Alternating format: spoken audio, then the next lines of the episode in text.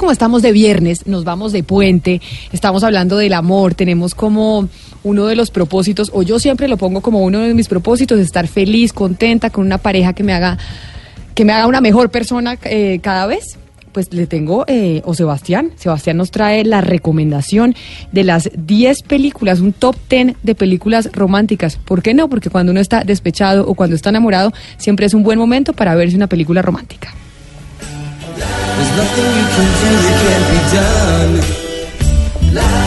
Para que el amor y el desamor sigan siendo esa aguja que mueve todo lo demás, les queremos proponer hoy en Mañanas Blue un top 10 de películas de amor imprescindibles.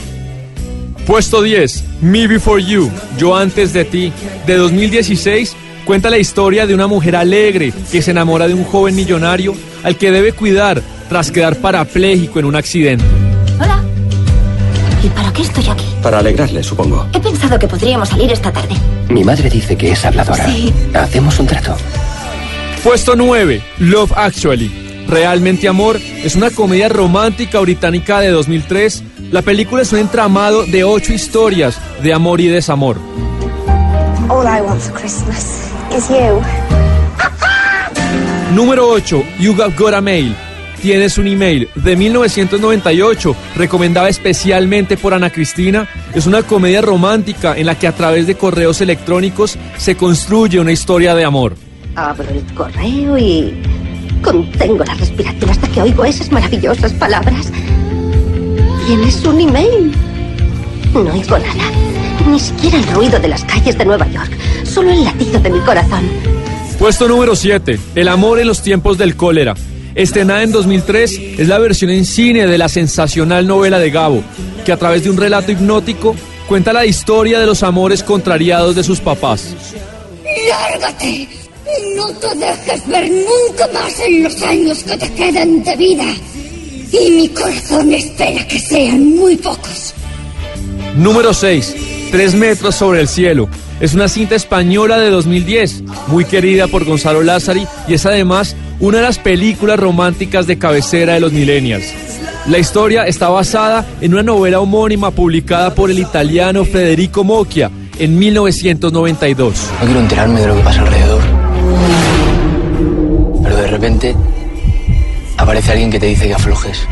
Y cuando aflojas, te das cuenta de las cosas. Número 5. The Notebook, Diario de una Pasión. Estrenada en el 2003, es una petición de nuestra directora Camila Zuluaga. La película es el relato de cómo un hombre le cuenta a una mujer con Alzheimer la historia de dos jóvenes que se amaron con locura en Carolina del Norte en 1940. ¿Y quién nos espera en nuestro destino? ¿Por qué no me escribiste? Te esperé durante siete años. Te escribí todos los días durante un año. Puesto 4. Esta no necesita presentación. Se estrenó en 1997 y más que recordar la historia de un célebre naufragio, la película logró dejar una de las escenas más recordadas de toda la historia del cine.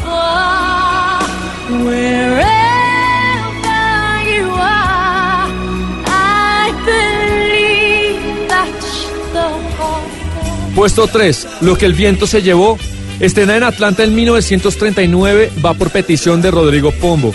La película es una adaptación de una novela de Margaret Mitchell. Con 10 Oscar, esta película hace décadas pertenece al Olimpo del cine. Su secreto quedará bien guardado. Usted no es un caballero. Ni usted es una dama.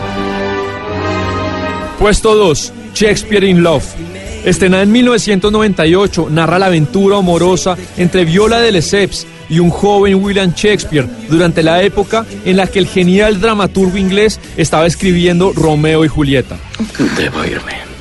Mira cuán pálida está la ventana. Es la luz de la luna. Mm, No, me ha despertado el gallo. Y número 1. La madre de las películas románticas, Casablanca. Estrenada en 1942, narra un drama romántico desarrollado en la ciudad marroquí de Casablanca bajo el control del gobierno de Vichy.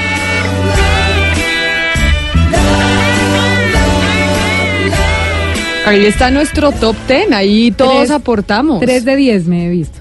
Pero además, Gonzalo, que, que la los tíos, traducción ¿no? española.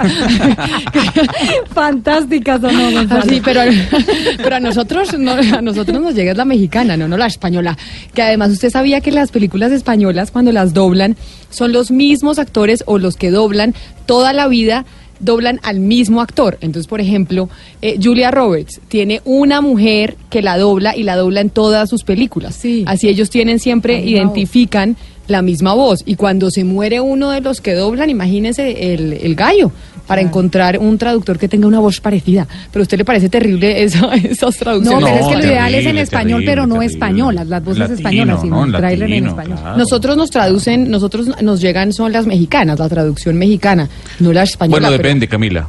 De- Depende de porque película, sí. por- es, es- depende de la película, del estudio, porque hay muchas eh, eh, eh, eh, doblajes que se hacen en México, se hacían muchos en Venezuela, en Argentina se están haciendo Ah, verdad. hoy en día eh, de, de películas de Disney, o sea, pero sí, mayoritariamente de México.